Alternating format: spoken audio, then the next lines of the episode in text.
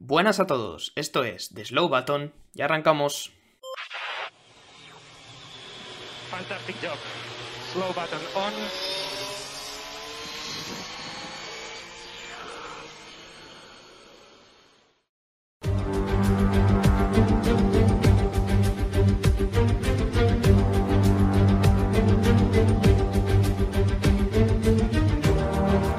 Hola, ¿qué tal? ¿Cómo estáis? Bienvenidos, bienvenidas una semana más al podcast de The Slow Button. Es una semana un poco extraña, eh, tenemos que entonar el mea culpa para empezar este episodio, porque en el Gran Premio de España tuvimos nuestra primera baja, digamos, nuestra primera falta del año. Habríamos estado semana a semana cumpliendo religiosamente con todos los podcasts. La semana pasada no pudimos por cuestiones eh, personales y porque, porque ya no nos daba la vida para más.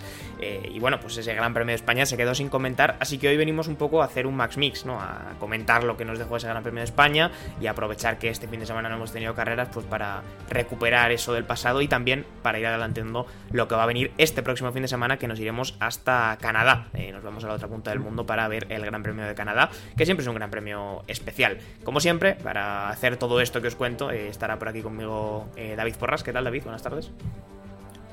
Pues muy buenas, John. Y nada, lo primero decir eso, que lo, lo, primero que lo sentimos somos nosotros. No puedo haber hecho episodio eh, la semana pasada, pero bueno, eh, sí que es verdad que estábamos bastante liados y pues no, no, hubo tiempo.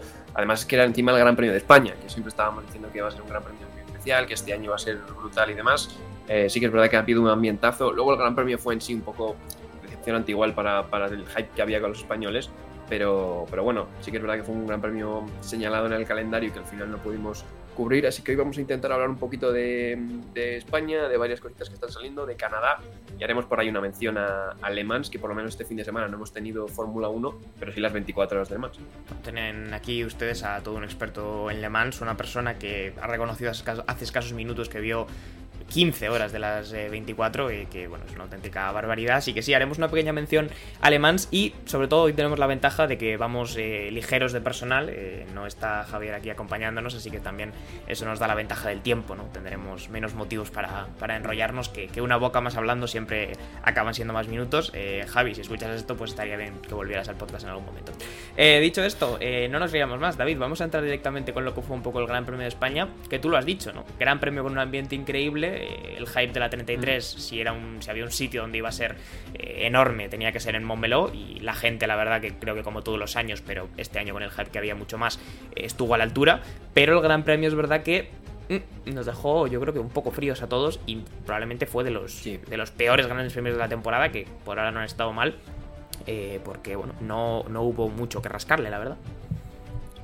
Sí, la verdad que sí. Había expectativas de todo tipo primero con los españoles, no fue la mejor carrera para los españoles ni de, ni de lejos. Carlos Sainz estuvo mal, pero bueno, fue cayendo posiciones respecto a la clasificación y de Aston Martin hablaremos ahora porque ha sido justamente el peor fin de semana de, de toda la temporada. Aún así, son resultados que el año pasado con Alpine nos parecían eh, súper buenos y este año estamos hablando de decepciones. Así que bueno, eso significa por lo menos la exigencia, ¿no? que realmente Sí, sí. Claro, realmente al final la exigencia sube y, bueno, realmente eso es bueno, aunque nos parezca decepcionante, al final eso es bueno porque significa que ha subido la exigencia. También había expectativas porque se esperaba un chaparrón tremendo al 90% de posibilidades y según llegaba el fin de semana las posibilidades bajaban al 40, al 30, al 20% de la carrera y al final no llovió ni gotazo, simplemente un poco el, el, sábado antes de la clasificación para ensuciar un poco la pista y poco más. Y luego también teníamos esa modificación de las últimas curvas que prometía más espectáculo igual, Sí que es cierto que para la clasificación brutal, pero la carrera aún así se quedaba corta. No por los adelantamientos, que hubo adelantamientos, pero también me gustaría hablar de esto. Creo que la Fórmula 1 hoy en día, por muchos adelantamientos con DRS que tengas, no significa que una carrera vaya a ser entretenida, porque en Barcelona había habido siempre falta de adelantamientos. Este año ha habido adelantamientos, sin embargo la carrera ha vuelto a ser aburrida. ¿Por qué? Porque es un circuito de coches, si los coches tienen eh, mucha ventaja unos sobre otros y hay rendimientos muy dispares, pues tampoco vas a tener una carrera entretenida. Tú lo has dicho, David, y fue sobre todo un fin de semana de, bueno, de repaso, de dominio máximo de Max Verstappen, que lo lleva haciendo toda la temporada, pero que yo creo que en, en Barcelona fue sí. donde más se ha notado, eh, creo que dominó bueno, por no decir todas las sesiones, prácticamente todas las sesiones del fin de semana, nadie le, le pudo toser y, más o menos nos tuvimos que centrar, ¿no? Para encontrar un poco de, algo interesante en el fin de semana, eh, ya que la cabeza la dominaba el holandés, pues nos tuvimos que centrar en las, en las batallas que hubo por detrás y un poco en los saltos de nivel que ha habido, ¿no, David? Porque un poco eh, el Gran Premio de España ha roto los esquemas que teníamos del principio de temporada ha sido un fin de semana eh, tal vez un poco más bajo para Aston Martin, o al menos para el nivel de exigencia que nosotros le estamos pidiendo ahora, y sobre todo donde ha dado la sorpresa, por ejemplo, Mercedes, ¿no? que ha dado ese pasito para adelante y que consiguió meter a, Russell y a Hamilton a los dos en el podio. Ya están aquí, ¿no? Como diría uno. Ya están aquí. Eh, claro, Mercedes al final venía con este nuevo concepto de coche. Que claro, decir, bueno, ya lo introdujeron en, lo introdujeron en Mónaco, como dijimos aquí en el episodio anterior a Mónaco, si no me equivoco, porque creo que estaba Javi, fue el último que estaba, así que creo que fue en el anterior a Mónaco. Sí, sí. Hablábamos de que Mónaco era un circuito un poco extraño para meter esas mejoras, que donde realmente se iban a ver si funcionaban o no, eran en Barcelona. Vaya, si se vieron, si se vio que mejoraban eh, ese coche, porque vaya, Mercedes sí que es verdad que en clasificación otra vez, coche muy extraño, muy irregular en clasificación. Sin embargo, en carrera, eh, nada que hacer, una degradación igual a la del Red Bull, como la del principio de temporada de Aston Martin, Em, hicieron funcionar todos los neumáticos y rápidamente fueron subiendo posiciones tanto Hamilton como Russell. Eh, sobre todo menciona a Russell porque Hamilton sí que es verdad que clasificó mejor, pero es que Russell se quedó en la Q2 y aún así eh, siguió subiendo posiciones. Eh, no, no, exento de, polémica porque bueno, se salió un poco por fuera y demás. Y bueno, hubo cierta polémica, pero más allá de eso, subió posiciones y al final acabaron segundo y tercero.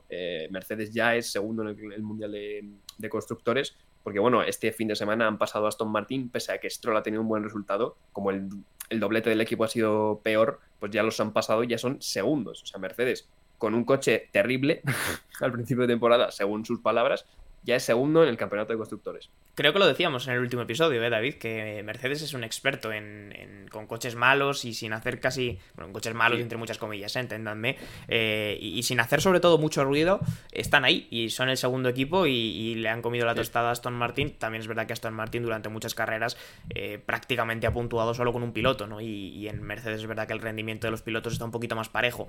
Pero, pero oye, sin hacer ruido, están ahí, se meten segundos en el campeonato y me da a mí la sensación de que lo que vamos a ver en Canadá, eh, bueno, Canadá será un poco el que juzgue, pero yo creo que lo que vamos a ver va a ser una continuación eh, de lo que hemos visto en Barcelona y la gran duda mm. será si las mejoras de Aston Martin sirven para volver a igualar esa pelea o si Mercedes ya definitivamente ha dado un paso adelante, porque eh, como quien dice David, llevamos media temporada esperando las mejoras, las grandísimas mejoras de Aston Martin, las mejoras de Aston Martin que no terminan de llegar, parece ser que Cana Imola iba a ser el sitio, Imola se canceló, eh, en Barcelona vimos pequeños detalles, parece que en Canadá van a llegar grandes mejoras, eh, habrá que confiar en ellas si queremos volver a ver tal vez esa igualada ¿no? entre los dos equipos. Sí, según palabras del equipo, son las, el paquete más grande de mejoras eh, de lo que va a ser la temporada, ¿no? Incluso parece que van a ser como las, las, máximas mejoras que se van a traer en un gran premio, porque aunque después se vaya a ir mejorando el coche, va a ser evoluciones de estas mejoras. Al parecer este, como va a ser como el paquete completo, va a ser una especie de como ha hecho Mercedes, ¿no?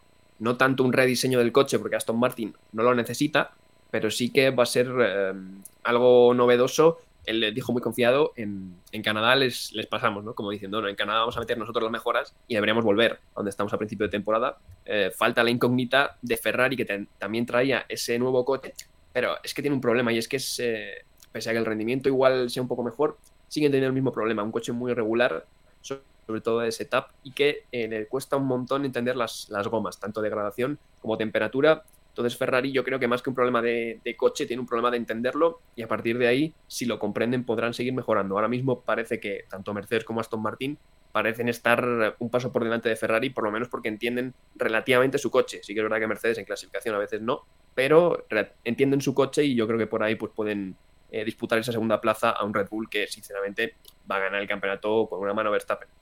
No me quiero meter tampoco mucho en el sábado, pero fue un sábado raro, David, eh, con muchos pilotos quedándose fuera de sitio de lo que debíamos esperar. Hablábamos antes de George Russell. También fue el caso de Leclerc, que realmente tuvo un fin de semana muy complicado y que dentro de que Carlos, mm. bueno, pudo salvar un poco los muebles de Ferrari, eh, Leclerc tuvo un fin de semana malo eh, en clasificación y luego en la carrera le vimos que era absolutamente incapaz de, de, salir de la posición 12, de posición 11, donde estaba peleándose con el Alpine de Gasly y otros coches que técnicamente deberían ser inferiores en rendimiento, pero como digo, eh, mm. creo que el problema de, unión entre las ruedas, el, Ferrari fue tan malo este fin de semana que, que realmente Leclerc se le veía muy perdido y muy fuera de sitio, digamos. Sí, todo, todo. Lo vimos un poco como en Miami, que también le pasó, y a Carlos le pasó a la inversa, por ejemplo, en Azerbaiyán, ¿no? Nunca hemos visto, casi nunca hemos visto a los dos pilotos de Ferrari realmente parejos en el campeonato. Eh, o destaca uno o destaca el otro. Sí, se van turnando. Carlos Sainz. Sí, Carlos Sainz sí que es verdad que yo creo que está más, más cómodo, sobre todo en clasificación, que era lo que más le costaba y parece que está salvando los muebles ahí.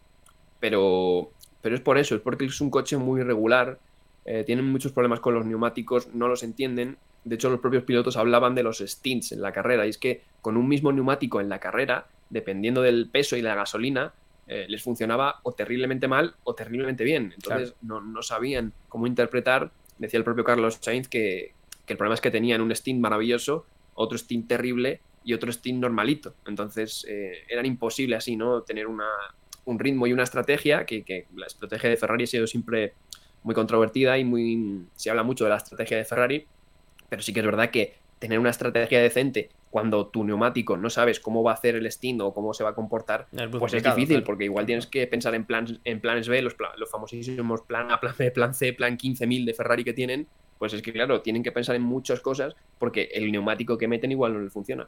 Sí, sí, mientras que hay otros eh, coches, por no ir más lejos, Verstappen, que yo creo que podría eh, hacer una estrategia mal aposta de neumáticos y le acabaría funcionando, ¿no? O sea, que Verstappen, Verstappen con un neumático rayado de estos del 2006 gana el Mundial también. O sea, le da absolutamente igual. Para cerrar el bloque del Gran Premio de España, te quiero preguntar, David, por el nuevo trazado. Eh, teníamos este año, bueno, el nuevo, nuevo viejo trazado, ¿no? Porque volvíamos al trazado de, 2006, el trazado en el que se eliminaba la última chicane. Eh, un trazado que convertía el circuito en un circuito bastante más rápido, eh, que eliminaba esa chicane que tantas críticas había traído porque complicaba mucho que los coches se pudieran seguir de cara a la recta de meta. Creo que el Gran mm. Premio tampoco benefició, ¿no, David? Que, se pudieran apreciar grandes diferencias, porque al ser un Gran Premio un poquito monótono, igual pues no, no nos permitió disfrutar, yo creo que del cambio.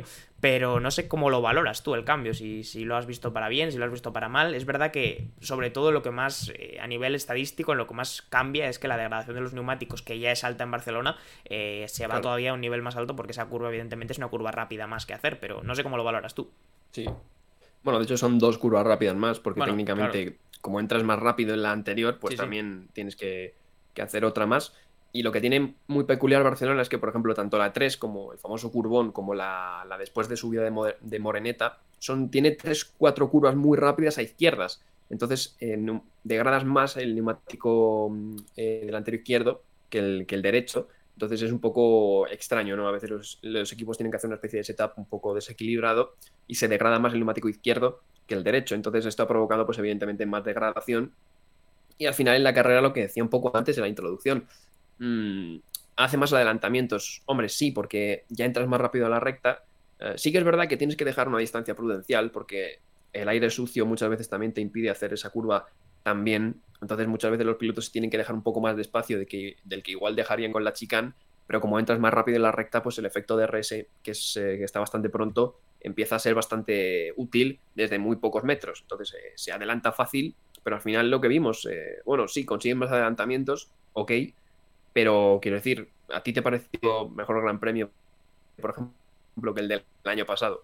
No, en, absoluto. ¿eh? O sea, y hubo más adelantamientos porque vi las cifras, no, recuerdo cuál era el número, pero hubo más adelantamientos que en 2022. Y aún así creo que 2022 fue una mejor carrera. Eh, ha pasado en varias carreras de este año, creo, ¿eh? que ha habido más adelantamientos que, el año anterior. Y no por ello la carrera ha sido necesariamente mejor. Así que eso al final nos acaba demostrando que, aunque muchas veces nos quedamos solo con la cifra y con que queremos más adelantamientos, la emoción de los grandes premios al final se mide por muchas variables y no todas ellas son solamente el número de adelantamientos que haya habido. O sea que es un poco más más, complicado. Eh, cerramos un poco lo que ha sido el Gran Premio de España en este repaso rápido, ya que la semana pasada no, no pudimos hacerlo, David. Y nos vamos ahora a Canadá, después de este fin de semana de descanso. Eh, un circuito que sé que a ti personalmente te gusta, circuito mítico, este Gilles Villeneuve, con ese muro de los campeones.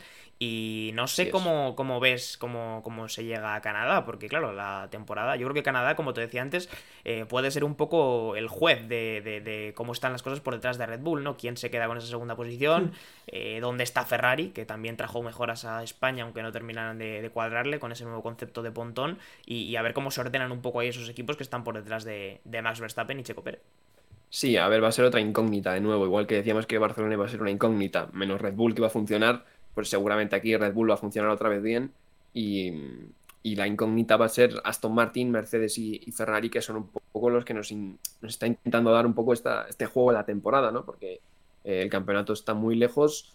Además, Checo Pérez, que era el único que realmente con las mismas armas que Verstappen, parecía que le podía este año sí apretar un poco más y en los últimos grandes premios se ha caído bastante entonces parece bastante imposible que eso pase. Pero incógnita, ¿no? Porque, bueno, Canadá es un circuito muy diferente a, Barcelona. Es un circuito raro porque tienes unas chicanes y tienes ciertas curvas, eh, pero tiene mucha recta. Entonces, no, no, puedes meter un alerón con carga como en Monza porque tienes más curvas.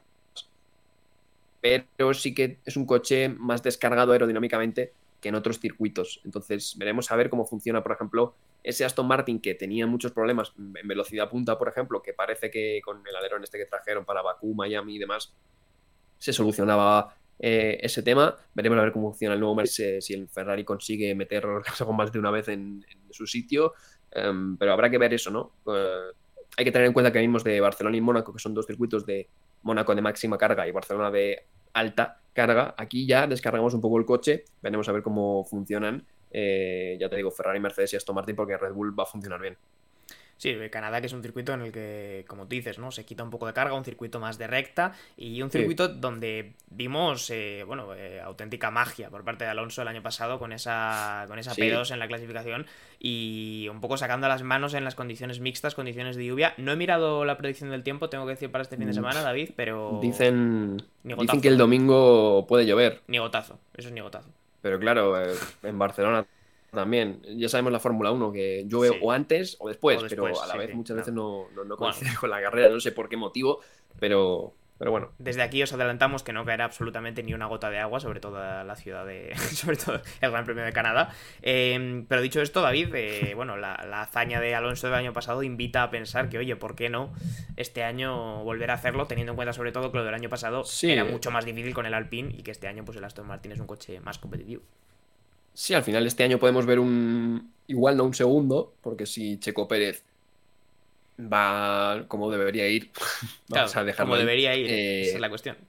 Claro, si Checo Pérez va como debería ir, debería ser segundo, Verstappen primero.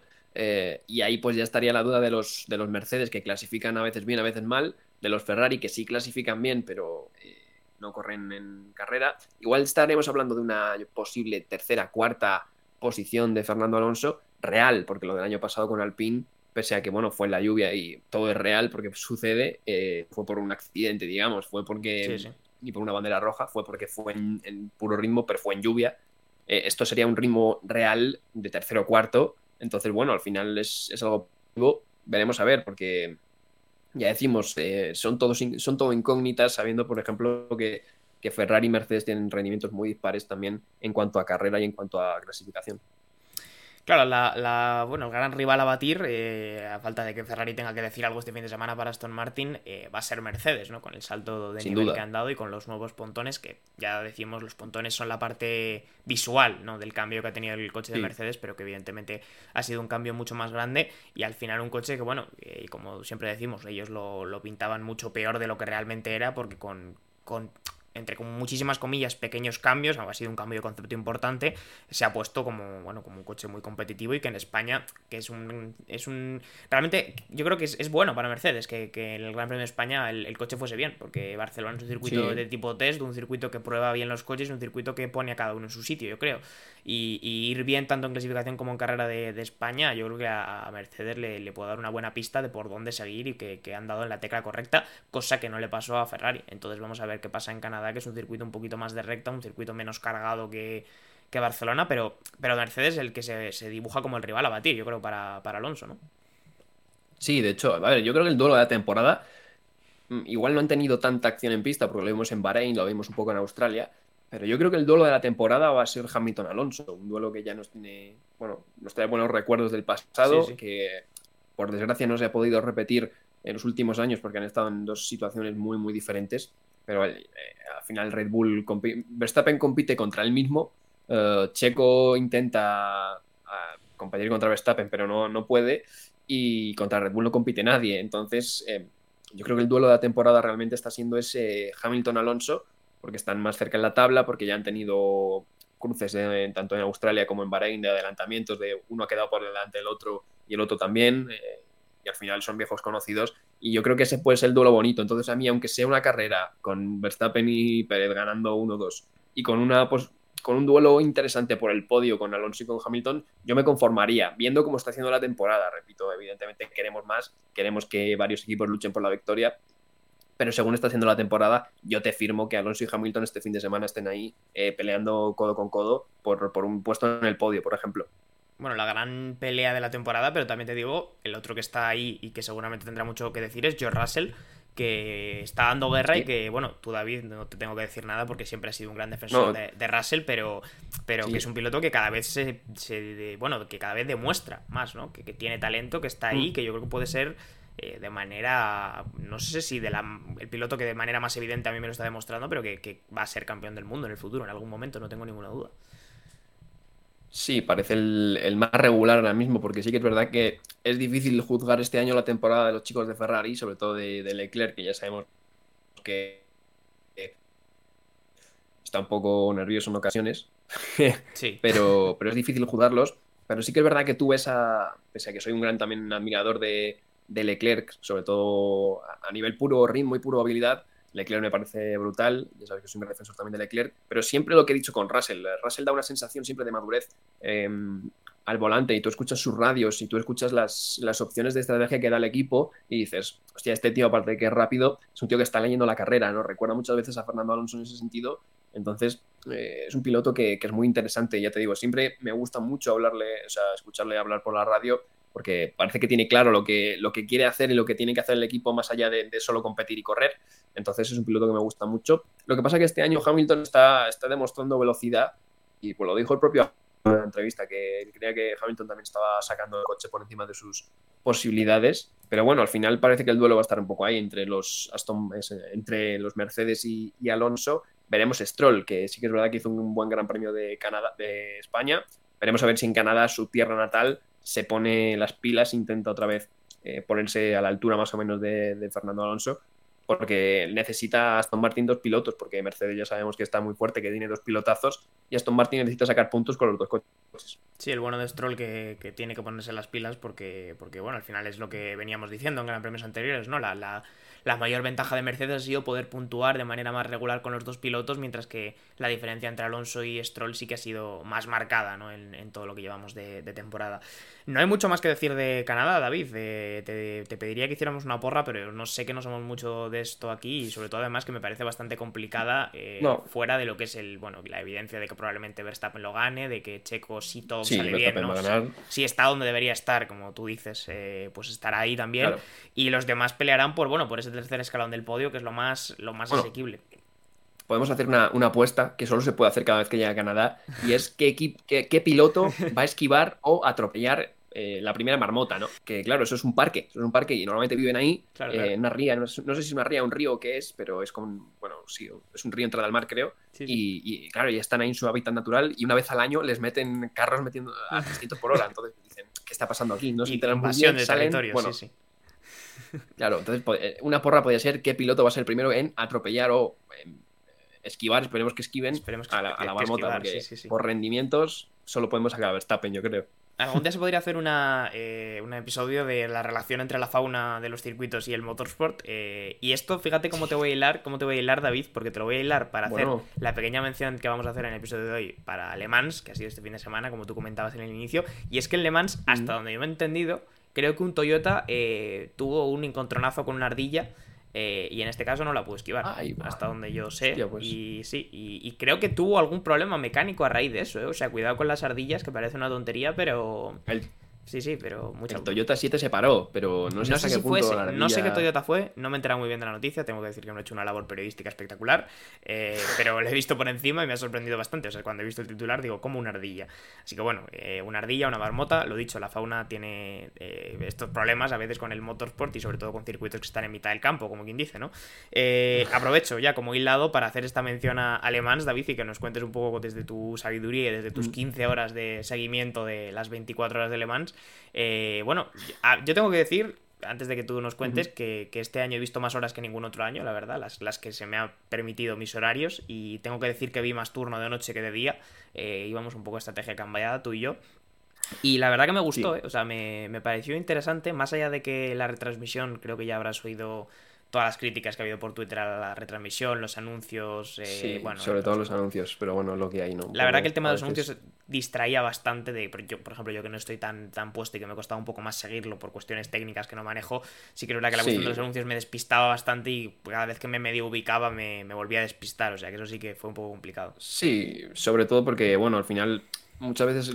Mucha gente también le metía caña a los comentaristas y demás al final ellos poco pueden hacer, quiero decir, muchas veces lo que molestaba es que estaban en medio de una explicación sobre qué pasó en, el 85 y a la mitad te metían un anuncio. Claro. pues muy bien, ¿sabes? O, ya, o estaban en llamada, por ejemplo, estaban en llamada con Martini hablando de, las posibilidades de Ferrari claro, claro. y les metieron un anuncio en medio de la llamada, ¿no? Quiero decir, a veces Euros por lo que tienes que como es un, canal que es una especie de canal internacional, o sea, no es una especie de, de cosa que gestione solo Eurosport de España, sino que la señal es como internacional para todos los países europeos que tienen este canal. Entonces los anuncios cuando entran, entran, ¿sabes? Entonces era un poco molesto eso, pero bueno, eh, la carrera estuvo bastante bien y a ver, Le Mans tiene que ser una, toda una experiencia y ir, y la verdad que siempre es una carrera que desde que no soy seguidor de Le Mans como de la Fórmula 1 desde que era pequeño, eh, pero desde que fue Alonso evidentemente pues como que empecé a, a verla ese año ya he visto todas las ediciones, evidentemente me he informado también de cosas de antiguas, pasadas y demás, que ya sabes que me gusta un poquito todo el tema de la historia. Y, es una carrera que, la verdad que de la triple corona, está mal que lo diga porque esto es un podcast de Fórmula 1 y está Mónaco, pero yo creo que es mi favorita, sinceramente, porque Indianapolis es verdad que es muy loca, pero depende un poco también del azar y, bueno, es mucho más americana, evidentemente. Y Mónaco al final es lo que es, ¿no? Es lo que hablamos de Mónaco que me parece brutal, sobre todo los sábados. Pero yo creo que Le Mans tiene algo especial que no sé por qué no tienen las otras. Me quedaría con ella, la verdad. A mí la verdad que me gustó, ¿eh? fue una edición además por lo que le he visto a la gente que ha visto más ediciones, sobre todo a ti que, ha sido una buena edición, que ha sido bastante alocada con toda la cuestión de la lluvia, que ha habido accidentes, que ha habido abandonos que tal vez eran un poco más inesperados y que eso eh, pues ha revuelto un poco la, la parrilla. porque veníamos de... de... lo que pasa siempre, ¿no? Y porque veníamos muy malos en el WEC, donde realmente Toyota competía contra sí misma. Y si no, pues veníamos de una década donde los últimos 4 o 5 años Toyota competía contra Toyota, que es pues, un poco aburrido. Eh, pero si no, pues había Toyota Porsche, había luego Audi Peugeot. Veníamos de una década donde como mucho había dos marcas, pero es que este año eh, hubo un momento de la carrera que sí que es verdad que al final se quedaron eh, Toyota Ferrari, pero es que hubo un momento de la carrera donde parecía que incluso lo que sé, los Porsche los Cadillac tenían algunas pequeñas opciones y hasta que tuvo un accidente el, el Peugeot, que era un desastre y ha sido un desastre durante toda la temporada, estaba liderando. Sí, sí, sí. Entonces, quiero decir, fue un momento eso bastante sí que lo, loco. Eso sí que lo vi yo, la de verdad, lo del Peugeot, que es un coche bastante particular porque es un poquito diferente a los demás, no tiene alerón trasero. Es muy, no tiene alerón trasero, chulo, eh, empezar. es, curioso cuanto menos, pero es un poco diferente al, al, concepto de todos los demás y estaba liderando y tuvo un accidente en ese momento porque, bueno, la noche, pues al final tiene tiene estas cosas, ¿no? Y sobre todo una carrera tan larga que al final pues fuerza, fuerza los errores de los pilotos. Eh, no me quiero meter mucho más en Le Mans porque por no... Lideró por la tracción 4, nos preguntan. Sí, la verdad que había una cuestión ahí técnica de que la tracción 4 a las cuatro ruedas le entraba antes que, que a otros Sí, porque entraba... El Peugeot entraba a la tracción 4, le entraba a los 150 km por hora y al Ferrari, por ejemplo, a los 190. Y eso para la lluvia era clave, sí. Claro, en la lluvia ayudó. Sí, sí, sí. No me quiero meter mucho más en Le Mans por no cambiar la temática del podcast, pero bueno, había que hacer esa pequeña mención. Y sobre todo, pues oye, David, felicitarte que, como decía antes, no todos los días los ferraristas podéis celebrar una victoria, pero volvéis a Le Mans cincuenta y pico años después y lo ganáis. O sea que, la verdad que coronados. Y sobre todo, además, con Antonio Giovinazzi, ¿eh? un piloto que pasó sin pena ni gloria por la Fórmula 1, pero ahí está el tío. De Antonio hablamos cuando en la temporada 2021, cuando se fichó a Zou y demás. Y bueno, es un piloto que sí que es verdad que no ha sido de los especiales especiales, pero tampoco me pareció un piloto malo, sinceramente. Eh, en clasificación era bastante rápido, por cierto. Ah, en carrera le faltaba un poquito igual. Pero bueno, al final la Fórmula 1 es lo que es, ¿no? Siempre ha sido bastante difícil quedarse ahí. Siempre es una super estrella eh, pues pueden entrar otros, equipos, otros pilotos con un poco más de presupuesto, patrocinadores y demás que te puedan echar, porque no eres Fernando Alonso y no eres Max Verstappen para decir, hey, mira, dame un coche competitivo que gano. Eh, pero bueno, el motorsport eh, tiene muchas salidas y al final yo creo que Le Mans es una de esas importantes. Y hombre, un piloto que al final demuestra que gana, puede ganar cosas fuera de la Fórmula 1 y gana unas 24 horas de Le Mans con Ferrari, así que nada mal. Y nos alegramos por el bueno de Antonio, por el Italian Jesus, que siempre nos dejaba ahí sus, memes. así que nada, eh, un ex de Fórmula 1 ganando. Y también tengo que recordar, corrígeme si me equivoco, pero eh, Albert Costa ganó en el MP2, el piloto español. Exacto, Albert Costa. El MP2, así que bueno, ahí nuestra felicitación porque, oye, el, motorsport español al final, eh, representando en distintas categorías, ¿no? Aunque, aunque sean un poquito menos mainstream, ¿no? Que la, que la Fórmula 1, pero bueno, una edición que tengo que decir que a mí me gustó, además victoria para Ferrari, o sea que siempre es una pequeña victoria también de, la historia del motorsport, que Ferrari gane, gane en distintas competiciones. Y nada, David, ya para la última parte de este podcast vamos a repasar algunas noticias que han estado moviéndose estos días por aquí y vamos a empezar con algo que ya tiene calado de hace unos cuantos meses, que lleva eh, rumoreándose, que lleva, bueno, saliendo distintas informaciones durante meses, que es el tema del posible Gran Premio de Madrid, que hipotéticamente mm. Podría llegar eh, a partir de 2026, que es cuando el circuito de Barcelona-Cataluña terminaría el contrato y donde es, eh, la Fórmula 1 podría valorar hacer el Gran Premio en la capital. Y, y, últimamente estoy viendo datos que no sé cuánta veracidad tienen sobre cómo sería ese circuito, dónde estaría, etcétera, etcétera. pero cuidado, David, que igual no me quiero ilusionar del todo, pero igual tenemos aquí al lado de casa un gran premio de Fórmula 1, como quien dice. ¿eh? Sí, realmente quiero decir, es la única ilusión que me genera, que lo tengo aquí al lado de mi casa. Porque lo demás te hay, otras, ¿eh? hay ciertas cosas que no me gustan demasiado. Eh, ya sabéis mi opinión de los urbanos, que creo que está bien tener un 3-4 urbanos, pero, pero es que cada vez están pensando más urbanos y solo se meten urbanos. y ya no solo es que metas urbanos, es que estás quitando circuitos históricos, ¿no? Entonces eso es lo que menos me, gusta. Pero bueno, al final, a nivel de marketing y demás, sí que lo hablamos tú y yo el otro día, que hay ciertas cosas que pueden encajar. Ahora comentaremos un poco todo el tema del trazado y demás en la zona donde está. También es verdad que hoy justamente creo que eh, la comunidad valenciana ha hecho el último pago por el circuito urbano de Valencia. Le iba a mencionar. ¿eh? bastante... Sí, sí. Es bastante. Se ha terminado de pagar hoy justo la deuda de eh, el que dejó el Gran Premio de, Valencia, el Gran Premio de Europa que se en el circuito de Valencia, 10 años después, creo. Sí, bueno, a los gobiernos de cierto partido político que no voy a mencionar, eh, no porque no, o sea, que decir, ni estoy a favor ni en contra, eh, simplemente no, no quiero meterme en política porque la política lleva a otros temas ya que no son de nuestra de nuestro interés, pero, pero bueno, le gustan los Gran Premios de Fórmula 1, ¿no? Y al parecer pues quieren organizarlo en Madrid. Y hay ciertas cosas que me gustan, porque está en Madrid, evidentemente, que es mi ciudad, y, y lo tendría al lado, pero lo que más me pereza me da sobre todo es que el tema sea otra vez circuito urbano, veremos a ver, ¿no? Sí, eso sí, porque para los que no sepan, eh, bueno, mucho o no conozcan la ciudad de Madrid, lo van a hacer alrededor del pabellón de IFEMA, que es un pabellón que se utiliza para hacer grandes exposiciones y grandes eventos. Es una zona, bueno, pues un poco de, de calles rectas, una zona, digamos, más nueva y donde, pues, el circuito que te puede salir, o el trazado, como hemos visto, técnicamente planteado, se parece un poco por momentos a una especie de Bakú, pero con hmm. menos edificios eh, por en medio, eh, luego una parte con unas curvas curiosas, y yo te digo, David, eh, pasa también cerca, como tú comentabas, de la, ciudad deportiva del Real Madrid, pasa cerca de donde se hace el Festival de Música del Mad Cool, que muchos conoceréis, o sea que bueno, realmente está ahí en una zona de Madrid que tiene bastante movimiento y a nivel de eventos sociales, pero yo las últimas noticias que he visto, las últimas informaciones que he visto, David, es que va a tener una curva peraltada, tipo Zandvoort, que eso la verdad que me ha dejado un poco me ha dejado un poco descolocado y que va a tener un túnel o sea que va a haber una parte digamos no sé si subterránea una parte cubierta del circuito eh, pero bueno que son detalles que igual le dan un poquito más de interés al circuito más allá de que sea otro urbano como cualquier otro no Sí, lo que pasa es que curvas peraltadas, eh, bueno, esa zona de Madrid. No sé qué decirte. Muchas, cuestas no tiene. Otras zonas igual, pero esa zona justamente cuestas, cuestas y tal no, no suele tener. Sí que entiendo que será artificial. Y el túnel, pues no sé si construirán uno aposta o algo así. Es que hay cosas que pues, no, lo sé, la verdad. son un poco rocambolescas. Lo que hablábamos sí que es verdad que a nivel emplazamiento y publicidad y marketing y demás, pues puede estar muy bien porque, bueno, al final IFEMA es una, una zona para el que no conozca Madrid o el que no haya venido nunca a IFEMA, es una zona donde se celebran exposiciones de todo. De hecho, es donde se está celebrando ahora la exposición de la Fórmula 1, o sea que tiene ahí algo en, en común eh, y es donde se celebran pues todo tipo de exposiciones, ¿no? Entonces sería yo creo un sitio, por ejemplo, ideal para poner ahí el paddock y todo el tema de la zona fan y esas cosas. Sí, eso sí está y, luego tenemos la ciudad del Real Madrid, que bueno, pasaría al lado, pero al final pues eh, también un club influyente en el fútbol, eh, la Fórmula 1 muchas veces intenta acercar a otros deportes, también lo hemos visto sobre todo con el deporte americano, como el Gran Premio de Miami que pasa por un estadio, bueno, el paddock está en un estadio de la NFL, y pasa por la zona del Festival Mad Cool, que pues yo estoy viendo, por ejemplo, cómo se hace en que se hace un circuito, o en Indianapolis, que se hace un, un, concierto en medio de, del Gran Premio en el circuito, pues ahí tienes a nivel marketing varias cosas. Lo que pasa es que otra vez volvemos a lo mismo, circuitos urbanos, no sabemos cómo, cómo irá y sobre todo si se mantendrá Barcelona, porque había gente que decía que no, que, querían que mantener, mantener Barcelona, pero también se corriera en Madrid. Hombre, a ver, a mí me cuesta verlo. Eh, que, haya tres que haya tres carreras en Estados Unidos me cuadra pero en España, sinceramente, no creo que estemos en situación de tener. Bueno, a ver, la, la, Fórmula 1 está realmente contenta recientemente con la expansión que está teniendo el deporte en España. Yo creo que desde que Alonso está en Aston Martin, ya desde que volvió para Alpine, el boom fue muy bestia. Desde que está en Aston Martin, creo que está siendo más. Y creo que es el.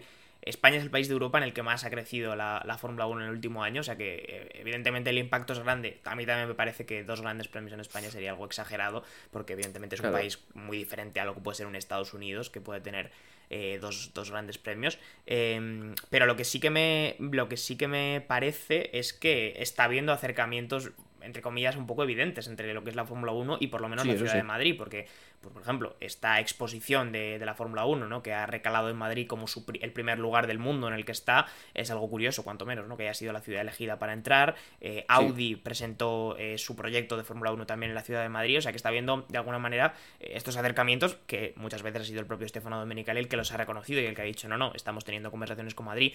Que esto después se vaya a traducir en un gran premio con todo lo que conlleva y con las dificultades que tiene organizarlo, cambiarlo de sede, mm. evidentemente construir el circuito, etcétera, etcétera, pues bueno, veremos si se traduce o no, pero el proyecto parece que está ahí, David, y con un poco de suerte, pues en 2026 eh, tendremos un Gran Premio de Madrid que, bueno, eh, pues habrá gente que estará más de acuerdo, gente que echará de menos después Montmeló. Eh, lo que sí que parece evidente es que vamos a cambiar un circuito urbano si se produce el cambio, y eso para nosotros, David, que estamos un poquito más en contra de que todo sea circuitos urbanos en la Fórmula 1, pues será una mala noticia, por mucho que tenga una curva peraltada y...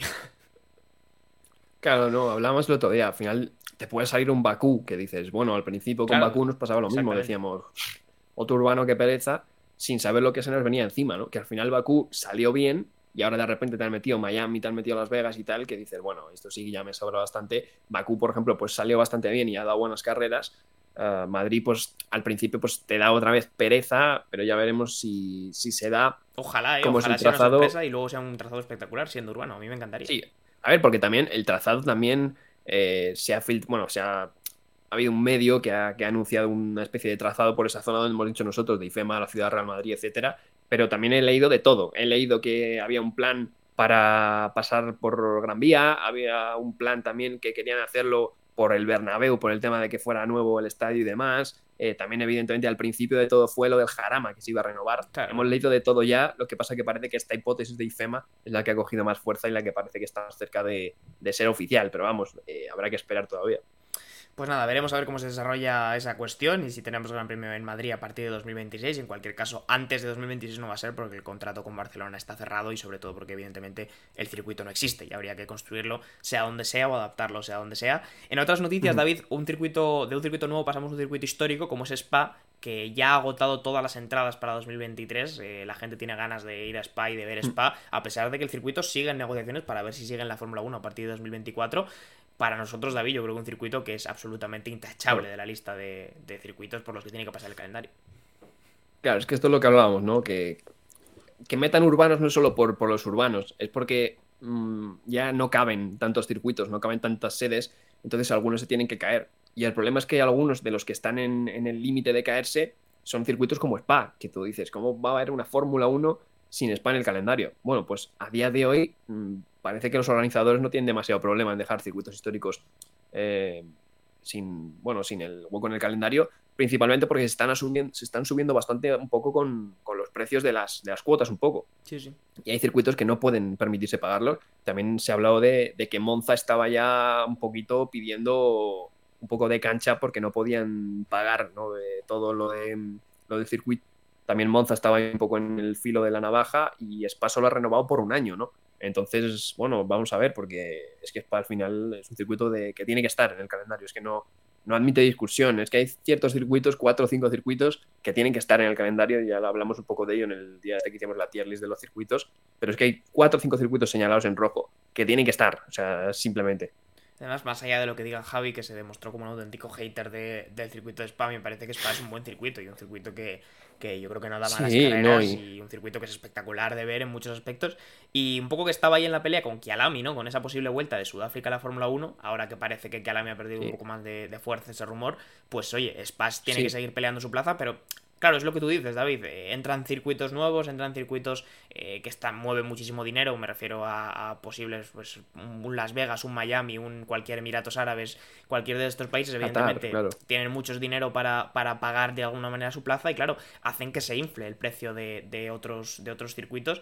Y evidentemente eso hace que, pues, pues, circuitos como Monza, circuitos más tradicionales, que por ejemplo el caso de Monza está controlado por una, eh, por una por la Asociación del Automóvil de Italia, o sea que es un organismo público, entre comillas y claro, se ven que no pueden competir contra multinacionales o contra empresas que, pagan, digamos, eh, la, entrada de su circuito a tocateja. Entonces, esto está generando un problema, sobre todo, que ataca más a los circuitos más, más tradicionales o más clásicos que tienen estos problemas. Claro, es que, eh, por ejemplo, Malasia, ¿no? Habló el organizador de Malasia diciendo que ellos estarían encantados, ¿no? En volver a Fórmula 1, faltaría más, pero que no podían pagar. Que no salen las cuentas, claro. Es que no, no nos salen las cuentas. Si pagáramos un año eh, dejándonos en, cifras, en números en rojo, y el Gran Premio fuera un absoluto éxito a nivel de todo, de ventas, de entradas, de marketing, de cosas, pues se podrían relativamente recuperar y pagar, un año más. Pero es que decían que estaban, o sea, era jugársela. Eh, imagínate para que un circuito se hipoteque para tener una carrera de Fórmula 1 y ya veremos si al año siguiente hay otra, ¿no? Es que estamos hablando de, de cifras realmente altas de circuitos como Malasia que han estado bastante tiempo en el calendario. Se hablaba también de que Hanoi, ese circuito que, que bueno, iba a correrse el día del, bueno, el, año del COVID, el 2020, que al final se cayó también al, organizador, no sé si lo metieron en la cárcel por corrupción o no sé qué movidas también. Eh, en fin, es que hay varias cosas. En China se está hablando de que quieren hacer otro circuito nuevo para cambiar el Gran Premio de donde está en, en Shanghái, si no me equivoco, a ese circuito que Alami al parecer se ha caído porque el gobierno sudafricano tiene buena relación con el gobierno ruso y eso no le gusta a la Fórmula 1. Bueno, aquí hay de todo, hay dinero, político. Sí, ya, sabemos que, la, que la Fórmula 1 es política la mitad del tiempo y la otra mitad del tiempo es, dinero y al final pues es lo que lo rige todo, ¿no? Pero, pero bueno, eh, al final son cosas un poco tristes que, veamos peligrar circuitos por cuestiones simplemente económicas o cuestiones políticas y sobre todo circuitos tan eh, relevantes yo creo que han sido para la historia del motorsport, no solo de la Fórmula 1 como ha sido Spa. Y rápidamente para no alargarnos mucho, David, la última noticia que, traía hoy y es que, bueno, parece ser que para 2026 una de las grandes presiones que están teniendo los jefes de la Fórmula 1, te hablo de Stefano Domenicali, te hablo de, de Ben Sulayem, eh, también para la FIA, es que los coches sean más ligeros. Que, porque estamos ahora mismo con los coches más pesados de, la Fórmula 1 de, de, los últimos años. Evidentemente, la cuestión híbrida, la cuestión de seguridad, el halo, etcétera, etcétera, ha aumentado mucho el peso de los coches. Y yo creo que es un buen objetivo para marcarse, ¿no? De cara a 2026, intentar que los coches sean más pequeños, más allá del combustible que utilicen, más allá de que sean más híbridos, menos híbridos, más allá de que el motor sea más pequeño, más grande. Creo que que los coches sean más pequeños es el mayor objetivo que se tiene que marcar la Fórmula 1. Sí, a ver, a todos nos gustaría que volvieran los V8 o los V10. Ahora mismo parece bastante alejado también. Volvemos a la política, de todas las políticas de la Unión Europea, que ya se ha metido de cabeza a la electrificación total. Claro. Eh, Toyota, por cierto, hablando también de, Le Mans, ha presentado un proyecto ya de hidrógeno, que es algo que no se ha barajado en Europa en ningún momento, que han dicho no, ¿sabes? Eh, eh, eléctricos. Y, Toyota lo ha manejado.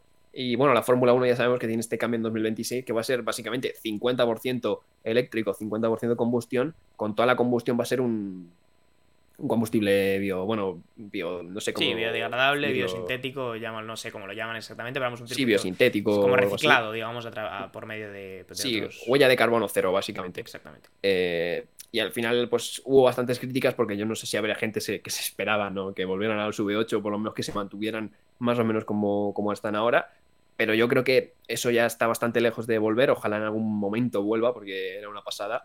Pero eh, lo que sí se puede hacer es intentar reducir el, peso de, los coches y el tamaño un poquito. El tamaño sí que es verdad que igual es complicado por ciertas medidas de seguridad y etcétera, etcétera, pero el peso igual sí se puede reducir algo, porque es que ahora mismo uno de los problemas es el, peso, ¿no? En curva lenta son coches bastante difíciles de, llevar Eh, hablaba Verstappen un, un día, creo que no. El problema de estos coches era que con el tenían muchas veces, te obligaban a hacer una única trazada, ¿no? No podías hacer dos trazadas, entonces encima ni siquiera podías intentar un adelantamiento aunque el coche entre, porque no, no podías, ibas más lento por la otra trazada, solo te permitían eh, hacer una trazada y era uno de los problemas, entonces ya que no vuelven los motores, por lo menos que sí que se intente manejar esa situación, porque yo creo que las carreras serían otra vez algo más entretenidas y algunos circuitos como Mónaco, como Suzuka, estrechos y demás, pues les vendría también bien, yo creo.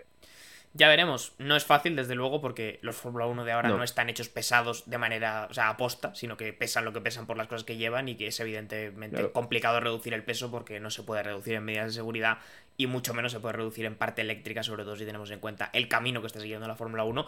Así que veremos, ¿no? Cómo se evoluciona esta situación y, sobre todo tendrá que ir de la mano de un avance tecnológico que permita hacer lo mismo de ahora, pero con menos peso y quién sabe si con algo menos de, tamaño. Eh, seguiremos eso de cerca porque en los próximos años será, yo creo que una de las grandes claves de la Fórmula 1. Y con esto, David, eh, creo que hemos hecho un buen repaso de toda la actualidad, incluso después de fallar a la cita de la semana pasada, nos hemos, hemos remontado un poco hoy, ¿no? Nos hemos, nos hemos desdoblado desde detrás del safety car y nos hemos puesto otra vez a la altura de, la, de la cola de carrera. Eh, sí, es que sí, bastante bien. Hemos tocado bastantes palos hoy. Em, algunos eh, pasados, otros futuros y algunos presentes, así que de todo un poco. Pues nada, nos veremos la semana que viene con lo que pase, o lo que haya pasado ya, mejor dicho, en el Gran Premio de Canadá. Veremos si Alonso mm. repite la magia del año 2022, este año ya con Aston Martin. Veremos dónde está Mercedes y veremos si yo creo que Verstappen se sigue confirmando como el prácticamente único y gran ganador de la temporada 2023. Así que nada, David, te despido. Nos vemos ya la semana que viene con Canadá. Pues nada, nos vemos en Canadá y igual, quién sabe, vuelta 35 alguna marmota se mete en un conducto de frenos y cuidado, eh. Verstappen contra eso no puede hacer nada. Si una marmota se mete en un, en un conducto de frenos, la verdad que habrá sido uno de los hechos más insólitos de la historia de la Fórmula 1. Creo que será un mártir que, pasará a la historia. Un mártir necesario, pero bueno, eh, a falta de heroicidad desde la marmota, como digo, nos, nos despedimos. Nos vemos la semana que viene con lo que nos ha dejado el Gran Premio de Canadá. Muchas gracias a todos por seguirnos. Nos vemos la semana que viene. Chao, chao.